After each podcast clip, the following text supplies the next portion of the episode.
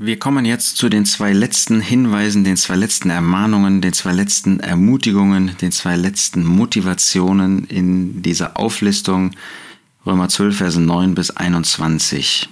Wir haben beim letzten Mal gesehen, rächen sollen wir uns nicht selbst. Gott hat die Rache sich selbst vorbehalten. Lasst uns das immer bedenken, wenn jemand uns Böses erweist.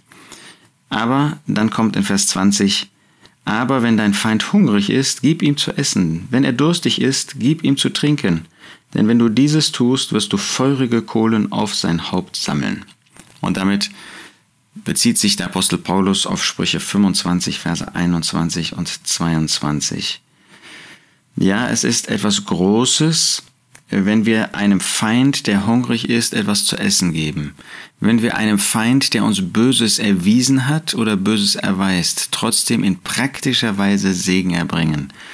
Und wie ähm, das schon Salomo sagt, damit sammeln wir feurige Kohlen auf sein Haupt. Damit sprechen wir sein Gewissen an, dass er, der mir Böses erwiesen hat, dass ich ihm dann Gutes tue. Eigentlich fast wie Mephiboset auch David gegenüber ist. Ihm ist egal, wenn David nicht aufgepasst hat und nicht Gott befragt hat, nachdem Ziba der Knecht von Mephiboset seinen Herrn Mephiboset verleugnet, äh, ver, verleumdet hat. Äh, da sagte er, mir geht es gar nicht um den Besitz. Ich freue mich einfach nur, dass du gut zurück bist.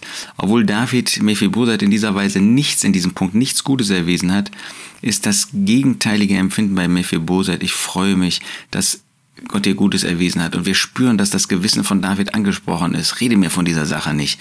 Ähm, ihr, könnt ja die Sachen auch teilen.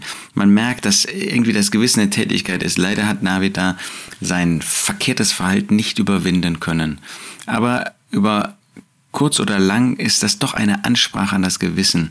Wenn jemand, der uns ständig ärgert in der Schule, im Beruf, wenn wir dem Gutes erweisen, wenn wir ihm nicht nur, nicht nur für ihn beten, sondern wenn wir ihn einladen, ja, wenn wir ihm ein Geschenk machen. Äh, das muss natürlich in Weisheit geschehen. Ich kann da auch überziehen wiederum.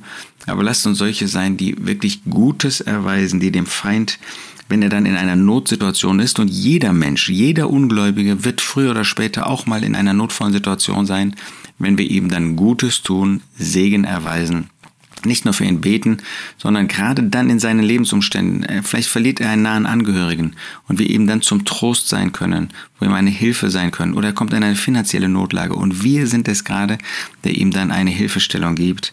Dann können wir diese feurigen Kohlen auf sein Haupt sammeln und können ihn in seinem Herzen und Gewissen erreichen.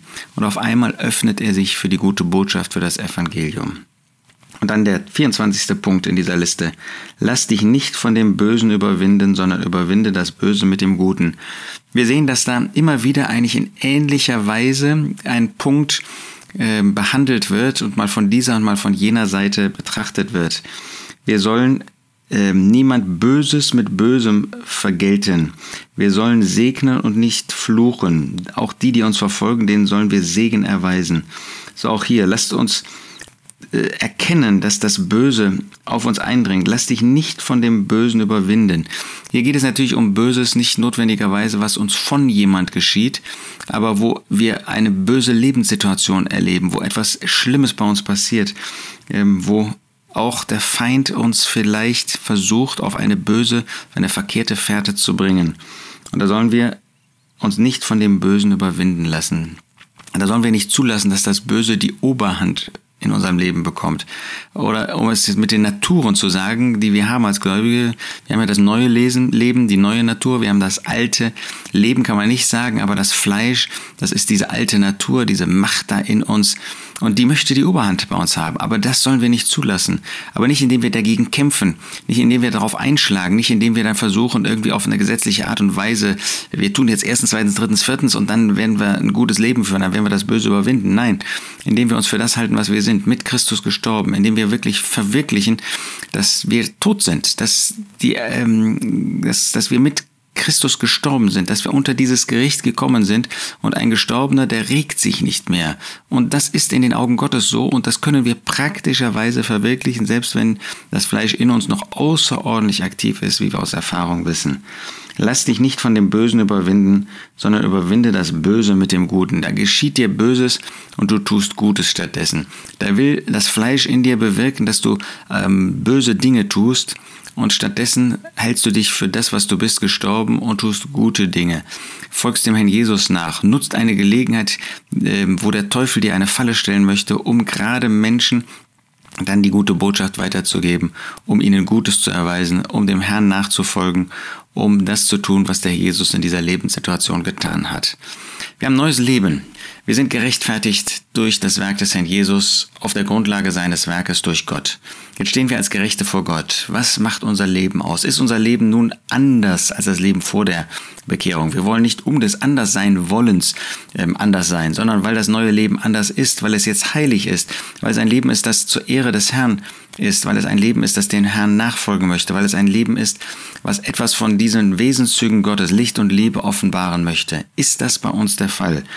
überwinden wir das Böse, indem wir das Gute tun. Wir können das nicht in eigener Kraft, aber durch das neue Leben, das durch den Geist Gottes ähm, Kraft bekommt und Kraft hat und wo wir in der Kraft des Heiligen Geistes dann auch den Herrn ehren können und Gott verherrlichen. Das ist unser Wunsch als Gläubige oder nicht, das wollen wir tun. Und das wollen wir nicht in der Kraft des natürlichen Lebens tun. Das wollen wir nicht als solche tun, die jetzt bestimmte Gesetze erfüllen, erstens, zweitens, drittens, viertens, sondern das tun wir als solche, die durch das neue Leben geprägt sind, durch den Heiligen Geist, der in uns wohnt und durch diese Liebe zu dem Herrn Jesus, die in unsere Herzen ausgegossen worden ist, wollen wir ihm nachfolgen. Ich wünsche dir Freude daran und dabei, ich wünsche dir Kraft. Ich wünsche dir, dass du äh, Gläubige hast, die dabei eine Hilfe sind, eine Stütze sind in deiner Familie und außerhalb deiner Familie, in der Versammlung, Gemeinde Gottes hier auf dieser Erde und dass du so den Herrn ehrst, bis er wiederkommt. Er kommt bald. Wie wird er uns vorfinden, als solche, die für ihn leben, die dieses neue Leben wirken lassen, die ihn verherrlichen?